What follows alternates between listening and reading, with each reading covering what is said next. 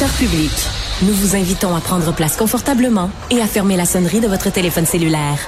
En cas d'incident, veuillez repérer les sorties de secours les plus près de vous. Bon divertissement. Un, deux, un, deux. OK, c'est bon, on peut y aller. Sophie Durocher.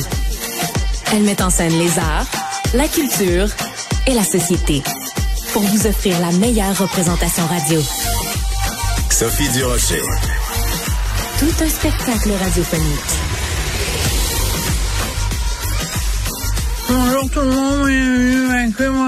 Oui, ben oui, c'est sûr, vous trouvez que je marmonne. C'est normal, j'ai fait exprès. Pourquoi je marmonne en début d'émission? C'est parce que j'ai regardé les Gémeaux hier soir et ça me frappe, mais ça me frappe année après année. Aux Gémeaux, hier, on a présenté des extraits de la crème de la crème, hein? Les meilleures émissions qui sont en nomination, les meilleures émissions qui gagnent. Et dans beaucoup d'extraits d'émissions de télévision québécoises qu'on nous a montré hier aux Gémeaux, les comédiens rien.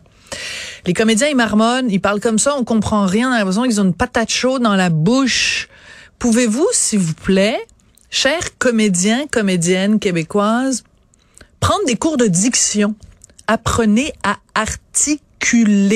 Parce que nous, dans notre salon ou sur notre ordinateur, quand on vous regarde, quand on vous écoute, on comprend une phrase sur deux.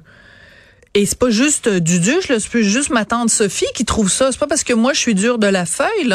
À chaque fois que j'écris sur la télévision québécoise et sur le fait que les comédiens marmonnent, il y a des dizaines et des dizaines et des dizaines et des dizaines de lecteurs qui m'écrivent en disant Madame Durocher, merci de le dire. Nous aussi, on est tannés. Alors, je veux juste vous dire, c'est, j'en ai parlé dans le journal de Montréal de ce matin, journal de Montréal, journal de Québec. Et il y a quelqu'un qui m'a écrit, je veux juste partager euh, son commentaire avec vous. C'est quelqu'un qui me dit, il y a deux choses qu'il faut faire. La première chose, c'est qu'il faut mettre les sous-titres en français quand on regarde la télé comme on le fait, mettons, si on regarde une série, euh, mettons, coréenne, on regarde Squid Game, bon, on va mettre les sous-titres en français.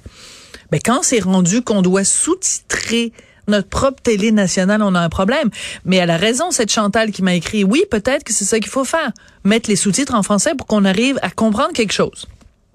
Mais la deuxième chose qu'elle dit, et c'est là que ça devient drôlement intéressant, elle dit tous les gens qui travaillent au son d'une série, vous devriez enlever vos très bons écouteurs puis vos moniteurs audio high-tech. Vous devriez aller écouter votre travail dans un téléviseur, dans un salon, sans système de cinéma maison.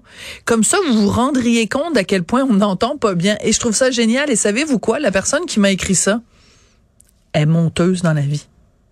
Est monteuse. Elle fait du montage. Puis elle m'écrit en disant, les gens qui font le même métier que moi, ils devraient aller écouter la télé dans un salon. Parce que c'est vrai, les gens qui font le montage, les gens qui font le son, ils ont des appareils hyper sophistiqués, fait qu'ils entendent le moindre murmure. Mais nous, dans nos télés, c'est pas comme ça que ça se passe. Fait que nous, ce qu'on entend dans notre télé, là, c'est un médecin, un avocat, un, sans-abri qui sont là. Ben, on manque la moitié de l'histoire, puis on a d'excellents auteurs de télé au Québec. Le moindre des choses, c'est qu'on puisse entendre ce que ces gens-là ont à nous dire.